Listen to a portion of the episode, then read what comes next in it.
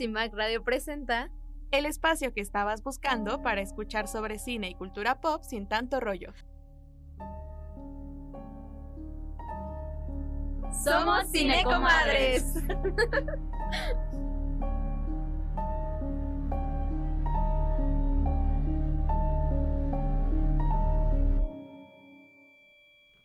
Buenos días a todas y todos, ¿cómo están? Nosotras les saludamos esta mañana del 19 de octubre de 2023 a través del 106.1 FM y en Spotify con el nuevo capítulo de Cinecomadres, donde hablamos de cine y series sin tanto rollo. Hoy en cabina nos acompaña Paloma López. ¡Holi! Y su servidora Adriana Collado. Hoy seguimos con nuestro especial de terror y toca el turno de hablar sobre las brujas en el cine. Paloma, ¿nos puedes contar un poco más al respecto? Bueno, hoy vamos a hablar de uno de los personajes más icónicos y más épicos y reconocibles en el mundo del terror, no solo en el cine y la serie, sino en la vida real también, ¿no? Algo peculiar o diferente de este personaje fantasioso, aunque hay gente que cree que sí existen las brujas y hay gente que cree que no, es que, por ejemplo, a diferencia de los vampiros o los zombies o las sirenas, no nacen de la imaginación de alguien para asustar a niños, ¿no? Sino nacen de la vida real y creo que todos conocemos la historia más o menos de, de dónde empiezan las brujas, ¿no? Que es justo con el, la cacería de brujas, el fanatismo religioso y, y cómo a las mujeres se les señalaba y se les quemaba o se les, se les torturaba, etc., etc., por tener pensamientos o pensamiento crítico o habilidades o saber leer, ¿no? Que en la vida real eso era lo que eran las brujas, o sea, si ven como acusaciones de esa, de esa era, las brujas no eran mujeres que, que hacían pociones para matar gente o que volaban. Realmente lo que eran las brujas en esa época era, eran mujeres que habían aprendido a leer, que se les, se les, ¿cómo se dice? Se les atrapaba leyendo un libro o que sabían de medicina. Entonces, pues de ahí parte, ¿no? Y pues a partir de eso vemos cómo ha ido cambiando la representación de esta figura femenina en el cine. Y pues vamos a hablar un poco de las películas que recordamos, ¿no? Yo creo que todos aquí podemos pensar en 5, 10, 20, la verdad, brujas en el cine y en la televisión, porque pues siempre han estado presentes, ¿no? O sea, hay unas que tal vez las, las recordamos con más eh, nostalgia y como brujas buenas, y hay las brujas que nos dan miedo, ¿no? Entonces vamos a empezar hablando un poco de todo esto. Yo quiero primero poner sobre la mesa la película, hablando más de la época real de la brujería como fue conocida en el mundo, en la vida real, eh, de las películas que tratan esto, ¿no? Que son películas de época de, que se representan en el siglo XVI. Por ejemplo, está pues la película de brujas, La Bruja, ¿no? De Eggers. Por ejemplo, otra que me gusta mucho que como que le da la vuelta al discurso de, de lo que ya conocemos históricamente que fue, que es esta de Winona Ryder, Las Brujas de Salem, que les recomiendo mucho. O sea, no sé por qué nuestra generación no la conoce, yo no la conocía, la verdad, pero es una película muy chida que vale mucho la pena y que cambia mucho el discurso, ¿no? De tal vez la brujería no, no es real, pero, o sea, la persecución entre seres humanos, eso sí es real, ¿no? Si yo te digo, Paloma, piensa en una bruja, ¿qué es, ¿qué es lo que te viene a la mente? O sea, ¿qué modelo de bruja es la que te viene a la mente? Pues la verdad, Sabrina. O sea, es que yo crecí con Sabrina, ¿sabes? O sea, siento que lo primero que te viene a la mente son las brujas adolescentes, las brujas jóvenes, ¿De sí, la, la, verdad, no sé. No, eh, es que cuando yo pienso en una bruja, y de hecho hice el ejercicio eh, para este programa, a mí sí me viene la imagen súper tradicional eh, de la bruja encorvada, arrugada, con el lunar en la nariz y con esta imagen como muy repulsiva. Pero creo que igual es parte de, pues yo soy chica Disney. Ajá. Justo. Entonces, creo que también es por eso a mí me viene mucho la imagen de la bruja de Blancanieves. Sí. En cuanto me dicen bruja, esa es la que la que me viene a la mente y lo traigo a colación porque creo que ahora en el siglo XXI, sobre todo en estos últimos años, esa concepción como de la bruja tradicional ha tratado de, digamos, renovarse con aciertos y con desaciertos. ¿No? No sé cómo lo veas tú. Em, no digo que ya no haya películas en donde la bruja sea todavía esta representación de lo repulsivo, de lo malo, de lo maligno, pero también ahora están estas figuras de brujas que ya son como súper seductoras, guapísimas, este, que parecen básicamente mujeres normales y que ya no es hasta sino el mero final de la historia o algo así, que tienen como esta metamorfosis a su forma verdadera, tal como su corazón es. Entonces quiero saber un poco de qué opinas tú de este cambio que ha habido en el, en el paradigma de la bruja. Sí puedo pensar ejemplos de brujas bonitas mm, en, en cine antiguo, ¿no? Y si te das cuenta, lo que yo me puse a pensar es que realmente bruja, no, no siento que bruja vaya ligado a la nariz, el sombrero, lo que tú quieras, pero bruja puede ser cualquier mujer, ¿no? Si eres muy bonita, eres bruja, si eres muy fea, eres bruja, si sabes mucho, eres bruja, si no sabes nada, eres bruja, ¿sabes?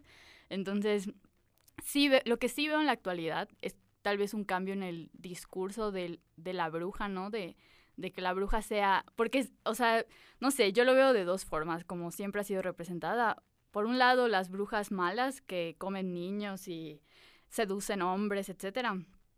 Y las brujas buenas como, uh, no sé, la que mueve su nariz, o sea, los rom-coms, ¿ya sabes? Las, las comedias románticas y todo esto. Que, que además son brujas que esto no lo pensé yo sola, sino que vi a alguien comentar y dije, güey, sí. O sea, por ejemplo, piensa en Mary Poppins. O sea, ¿por qué ligan a las brujas buenas? ¿Con qué las ligan? ¿Con qué hacen con su magia? Las labores del hogar. Oye, ¿y Mary Poppins en algún momento, o sea, sí he visto la película, pero no recuerdo si en algún momento dicen per se qué es una bruja o si es algo que solo se, se, implica y que también viene en esta parte de cuando la bruja hace como cosas entre comillas negativas, es cuando sí dicen explícitamente que es una bruja y cuando es alguien buena, en este caso Mary Poppins, como que lo dejan al aire y entonces ya es como tu interpretación de si es bruja o si es una cambiaformas buena o no sé. Y, y sabes también donde tienes razón eso, como de acuñar el término bruja a las malas, a las que son feas y bailan desnudas alrededor de fogatas. Y por ejemplo, Hermione, Hermione es una hechicera, ¿no? O sea, ¿y quién es la bruja? Bellatrix. O sea, yo así lo entiendo. ¿Sabes que cuando son buenas o virtuosas son hechiceras y cuando son malas y tienen malas intenciones y son las mistress del diablo son brujas? Y que también esta parte, o sea, sí, en Harry Potter sí de repente hacen esta distinción, ¿no? De hechicero, hechicera. Pero, por ejemplo, me viene también a la mente eh, Mildred Embrollo en La Bruja Desastrosa. Y ahí ellas sí eran brujas. O sea, los de la academia del, del de, de, Merlín, creo que era, ellos eran los hechiceros. Ellas son las brujas de Madame Cacle pero sí es muy fuerte esta separación y entonces ellas son las únicas que tienen escobas, ellas son las únicas que tienen a su gato, los hechiceros no los tienen. En Harry Potter es un poco más mixta la concepción, creo yo, porque son tanto niños como niñas quienes llevan las escobas, todos pueden tener una mascota diferente, ah, como que hay un poquito menos de libertad en el término que usan para las mujeres, pero también aquí me viene mucho esta idea de qué tanto puede cambiar la percepción de una bruja en una historia, si es personaje principal, personaje antagónico o un personaje secundario. Yo siento que el responsable de, de instaurar el arquetipo de la, la bruja villana es Disney, porque literal creo que todas las princesas tienen su, su contraparte que es una bruja, ¿no? Y que tiene poderes, y las princesas usualmente no. Bueno, ya luego con, con Elsa cambia la cosa, ¿no? Ahorita que mencionaste a Elsa, también me vino a la mente que, o sea, sí, ahí cambia un poco el paradigma, el, el paradigma Disney de si una bruja es buena o mala, pero también recordemos que dentro de la misma historia, Elsa es la repudiada por todo el pueblo, justo por lo mismo, y es hasta el final que logran como un cierto, eh, una cierta aceptación del pueblo, pero también es interesante esa parte. Por ejemplo, pensemos en Maléfica. ¿Qué es lo que pasa en con Maléfica en la historia original de Disney? Pues es mala. ¿Y qué es lo que pasa cuando Disney decide llevarla a live action? Tener a Angelina Jolie como maléfica y volver a contar la misma historia, pero desde su perspectiva. ¿Qué es lo que pasa? Pues es, como una redención, ¿no? Contar su lado de la historia. exacto. Y así como en este caso, creo que ha llegado a pasar que cuando las brujas son personajes secundarios, tienen este final malo, ¿no? Pensemos en la maléfica de Disney, que al final pues la derrotan, ¿no? Porque es la mala. En Cancel y Gretel también, ¿qué es lo que pasa? A la pobre bruja pues igual se la, se la en la cocina, ¿no? Creo. No recuerdo muy bien.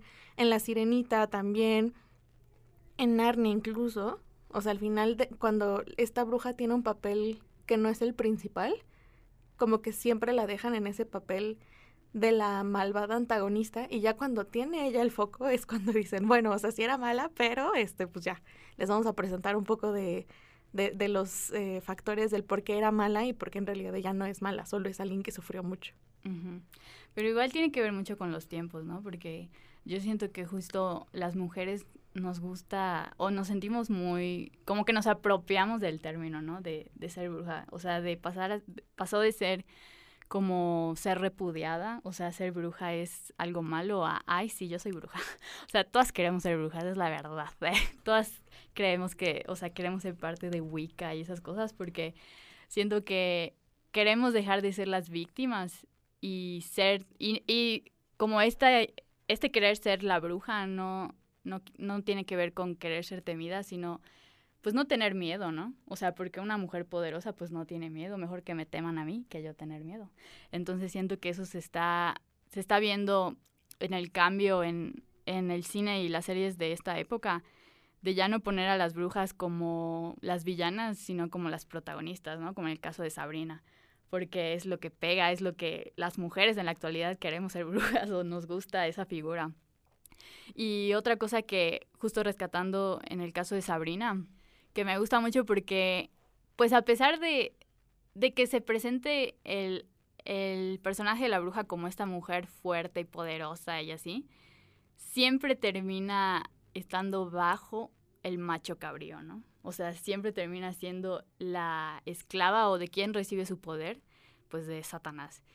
Y algo que me encantó de Sabrina, que refuerza mucho pues esta idea de, pues hasta cierto punto feminista de, o sea, somos poderosas y no necesitamos a un hombre para que nos dé este poder.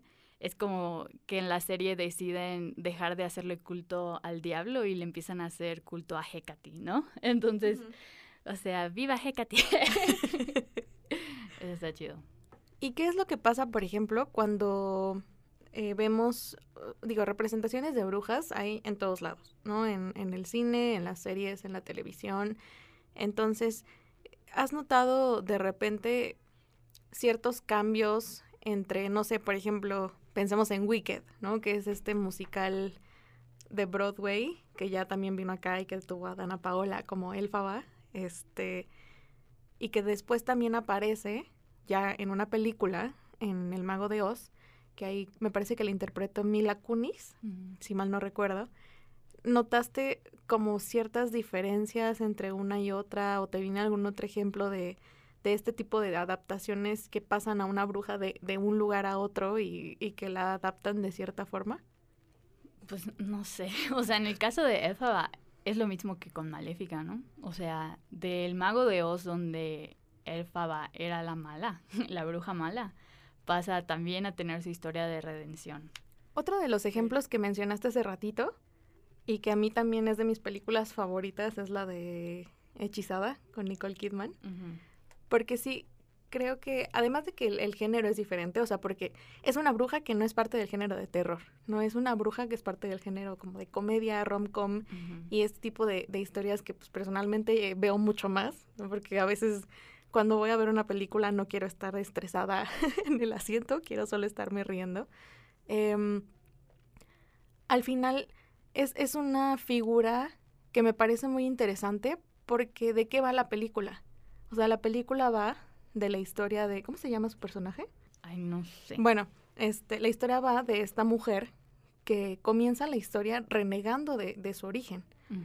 que, que, ella eh, ve el ser bruja más como un peso, más como una maldición que no le ha permitido conocer el mundo, que no le permite ser independiente de su familia, que no le permite, este, incluso tener al gran amor de su vida, ¿no? Que es como uno de los de las cosas por las que ella decide alejarse. Y después de toda esta historia y de tener un arco de evolución en donde tuvo que aprender hasta a cómo prender la televisión, porque no sabía hacer nada sin magia, descubre que pues al final ser bruja no era tan malo, ¿no? O sea, como que si bien tiene aspectos que ella consideraba negativos, también tiene muchas oportunidades que le permiten pues ser, eh, o sea, como que encontrar la forma de ser más dueña de sí misma y ya no depender tanto de su padre. Y creo que también rompe mucho con, con la concepción que tenemos de, de lo que es una bruja, ¿no? También tenemos, por ejemplo, ya más de terror, el caso de Anya Taylor-Joy. antes de pasar a ese tema, algo que a mí no me encanta de, de este género de brujas, pero, por ejemplo, brujas jóvenes, eh, escolar, como pues ya mencionamos Sabrina, y, y por ejemplo la de Sandra Bullock eh, con Nicole Kidman también, que creo que es Hechizo de Amor, algo así, la de las brujas de Eastwood, ya sabes, hay muchos, este tipo de, de cine de, y series de brujas, brujas blancas o, o no, no necesariamente de terror, ¿no? Pero lo que no me gusta es que tiende siempre a estar centrado al amor. O sea, ellas son brujas y siempre como su objetivo es enamorar a un hombre y sus, o sea, toda la brujería que hacen es por un hombre y eso es algo en lo que ha caído mucho ese género y que también veo como el cambio, ¿no? otra vez retomando Sabrina, que justo empezó así, o sea, empezó con Harvey, su novio. Y en un momento la narrativa se separa de sus novios y dice, pues X sus novios, o sea, qué pasa con Sabrina, ¿no? Y eso es lo que, que me gustaría que siga pasando en este género, porque pues sí, como dices, lo disfrutamos y todo, pero ha estado muy centralizado en eso, o sea, en, en usar magia para conquistar a un hombre. Sí, totalmente. Y al final eh, traía yo a colación a Anya Taylor Joy en la película de The Witch, porque igual creo que es un modelo de bruja muy diferente, ¿no? Pasamos de Nicole Kidman color rosa en Hechizada a Anya Taylor Joy en esta película que, mm, por ejemplo, aquí ella no tiene un interés amoroso. Entonces es como un factor que desde el inicio no, no, no pesa como en su trayectoria, en su camino, y que también muestra a esta chica que pasa de ser una hija promedio de una aldea promedio, de un padre promedio con muchas responsabilidades de campo, a a darse cuenta de que algo está pasando con ella, ¿no? Y, esta, esta lucha interna de qué me está pasando y también la externa con el padre que la ve y dice, bruja, ¿no? Es un poco eso.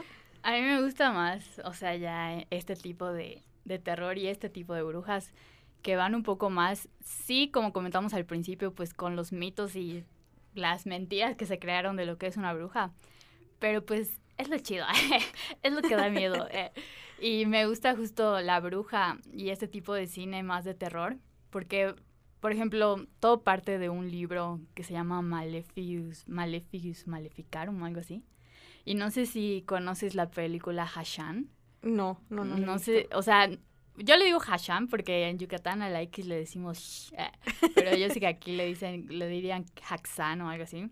Ok. Pero justo es una película de 1966 que que muestra o retrata, pone en escena lo que este libro, que es un libro que eh, escribió la iglesia sobre cómo reconocer una bruja, ¿no?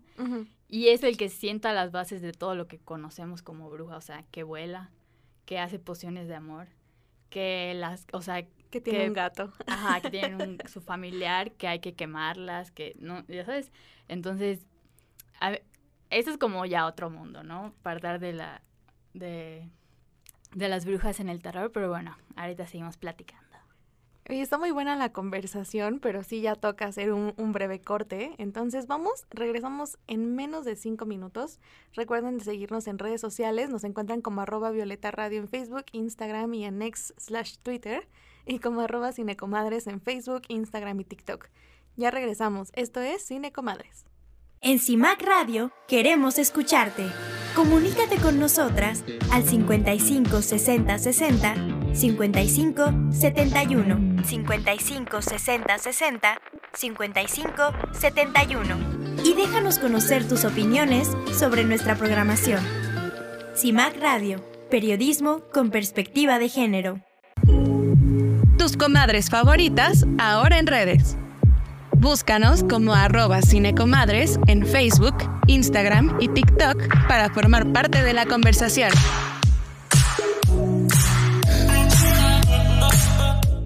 Y ya estamos de regreso aquí en Cinecomadres, el programa donde hablamos de cine y series sin tanto rollo. Si nos acabas de sintonizar, el día de hoy estamos hablando de las brujas en el cine y antes del corte estábamos hablando un poco de esta concepción tradicional que tenemos de las brujas como estos entes repulsivos, malvados, llenos de verrugas, una nariz gigante y puntiaguda, con un sombrero igual de puntiagudo, que tienen a su eh, entrañable gato negro y su escoba.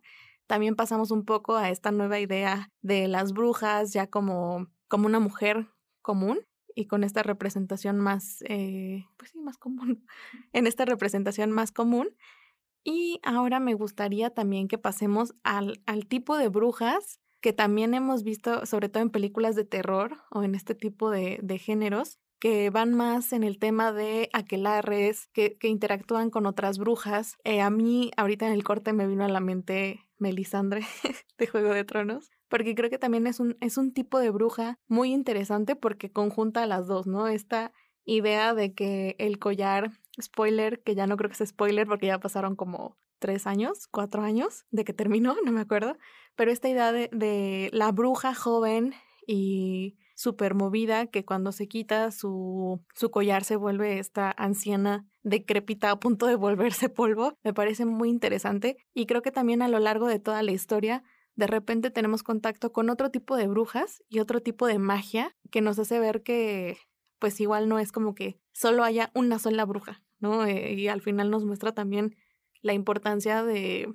pues de aglomerarse, ¿no? Básicamente, o sea, ¿por qué se vuelven grupos? ¿Por qué se vuelven, no sé si familia, ¿no? Pero en cierto punto son hermanas. Pero ya abrazando como este lado oscuro, el estereotipo, eh, también hay grandes representaciones como de, de este, de la quelarre y de las brujas que se unen para invocar al diablo y traer la maldad del mundo, eh, que a mí me encanta. Por ejemplo, Suspiria. La, sí, claro. Es una, la serie de Dargento, o sea, la nueva, que creo que del 2009. La nueva es película, ¿no? Las dos, o sea, son películas. Hay una película, la original de Dargento, que es parte de una serie de tres. Y ya luego el, remake, que también está muy, muy bueno, con Dakota Johnson.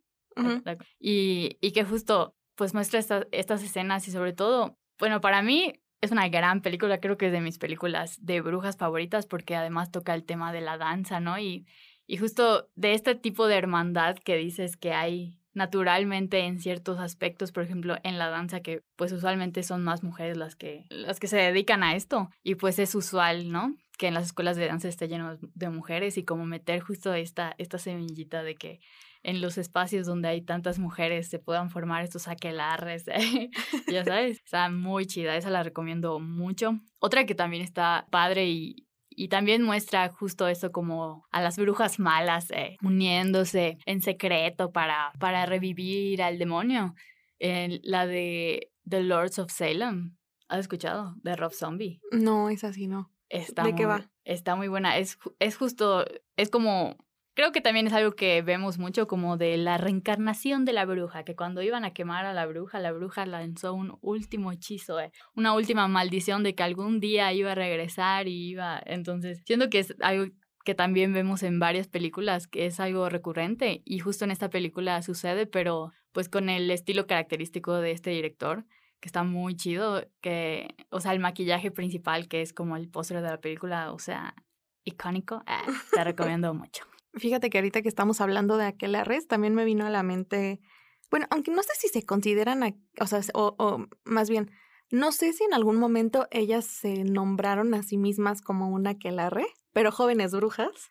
De Witchcraft. Ajá. Ay, sí, obvio.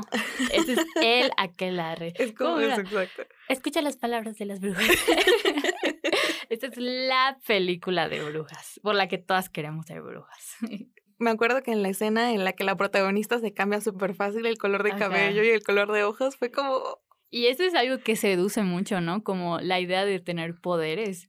O sea, más allá de que si para conquistar al hombre o para hacer que nazca el diablo, o sea, el simple hecho de tener poderes es algo pues que llama mucho la atención, ¿no? O sea, que todos quisiéramos. Yo siento que por eso también un caso que tal vez no nos viene a la mente, pero el caso de Matilda. Porque todos amamos a Matilda, porque puede arreglar su casa mientras baila, ¿eh? ya sabes. Pero creo que también Jóvenes Brujas llama mucho la atención porque volvemos a lo mismo, no se trata de una película de una sola bruja, sino que te enseña que aparte de, de tener poderes, estaría muy padre tener poderes junto a tus mejores amigas. Exacto. Y te, te, muestra toda esta parte más divertida, más suelta de igual y, bueno, sí, sí, una sí quería dominar al mundo. Pero te muestra igual esta, esta nueva faceta, ¿no? Em, y por ejemplo, me, no sé si viste también la película, tiene ya varios años, no tantos, pero sí ya tiene al menos unos cuatro o cinco.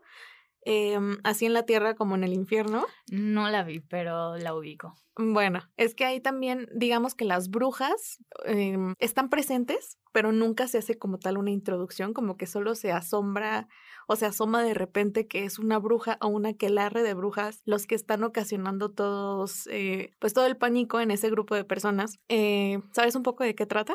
Que se van a las catacumbas de Francia, algo así, ¿no? Exacto. Sí, entonces pues prácticamente una vez que entran ya no encuentran la salida. Y es básicamente la historia de cómo cada uno trata de huir, pero esas brujas esa aquelarre logran llegar a sus miedos más profundos, a sus traumas, y entonces si a ti se te murió tu perrito, te aparece tu perrito, si, si se te murió tu hermano, te aparece tu hermano. Y es también esta, esta versión de brujas amigas. Exacto, o sea, y justo no me había puesto a pensar en eso, como la unión femenina, tal vez con malas intenciones, ¿eh? pero claro, o sea, ¿de dónde viene la aquelarre de la unión, no? De, y justo de, de esta época donde parte, ¿no? En el, en el siglo XVI, que pues las mujeres son señaladas, pues ¿qué hacen unirse? O sea, unirse y defenderse, ¿no? Bueno, pero podríamos pasarnos toda la tarde hablando de ejemplos y de este tema tan chido, pero pues ya, es momento de pasar a la cartelera de la semana. La agenda semanal de Cinefolio. Oigan, y aprovechando el tema de hoy, les recomendamos esta exposición del Palacio de Minería que se va a llevar a cabo del 27 de octubre al 26 de noviembre. Lleva por nombre Brujería Maleus Maleficarum. En esta instalación se expondrán casos reales de personas acusadas de brujería y podrás conocer los castigos a los que fueron expuestos por la sociedad de aquellos tiempos. En el cine no se pierdan el estreno de Radical, la nueva película estelarizada por Eugenio Derbez y dirigida por Christopher Sala, Los asesinos de la luna de Martin Scorsese e Hipnosis, Arma Invisible del director Robert Rodríguez. En Prime Video les recomendamos Brujería de Christopher Murray, que cuenta la historia de Rosa, una chica indígena de la isla de Chiloé, en Chile, que pedirá ayuda a una aquelarre para vengar la injusta muerte de su padre. Y en el nuevo cineclub de la Filmoteca de la UNAM Enfoques Libres se presentarán dos grandes películas mexicanas que no te puedes perder, Alucarda y La Jaula de Oro. Ambas funciones tendrán una sesión de cine debate y contarán con invitados especiales. La cita es a las 17 horas, miércoles 25 de octubre para ver a Lucarda y miércoles 29 de noviembre para disfrutar de La Jaula de Oro. Se proyectarán en las salas del Centro Cultural Universitario de la UNAM. La entrada es libre y el cupo es limitado. Uy, lo que se viene para el próximo programa de Cinecomadres donde hablaremos de las casas embrujadas. Acompáñanos.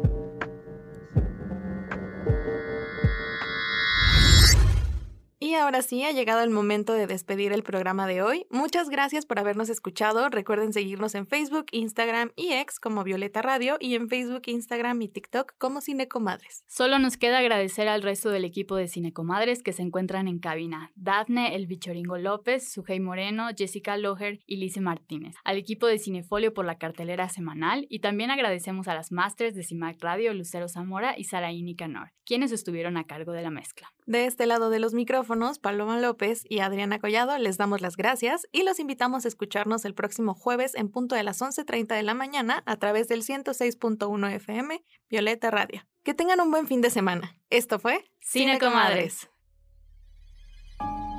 CIMAC Radio presenta el espacio que estabas buscando para escuchar sobre cine y cultura pop sin tanto rollo. Somos Cinecomadres.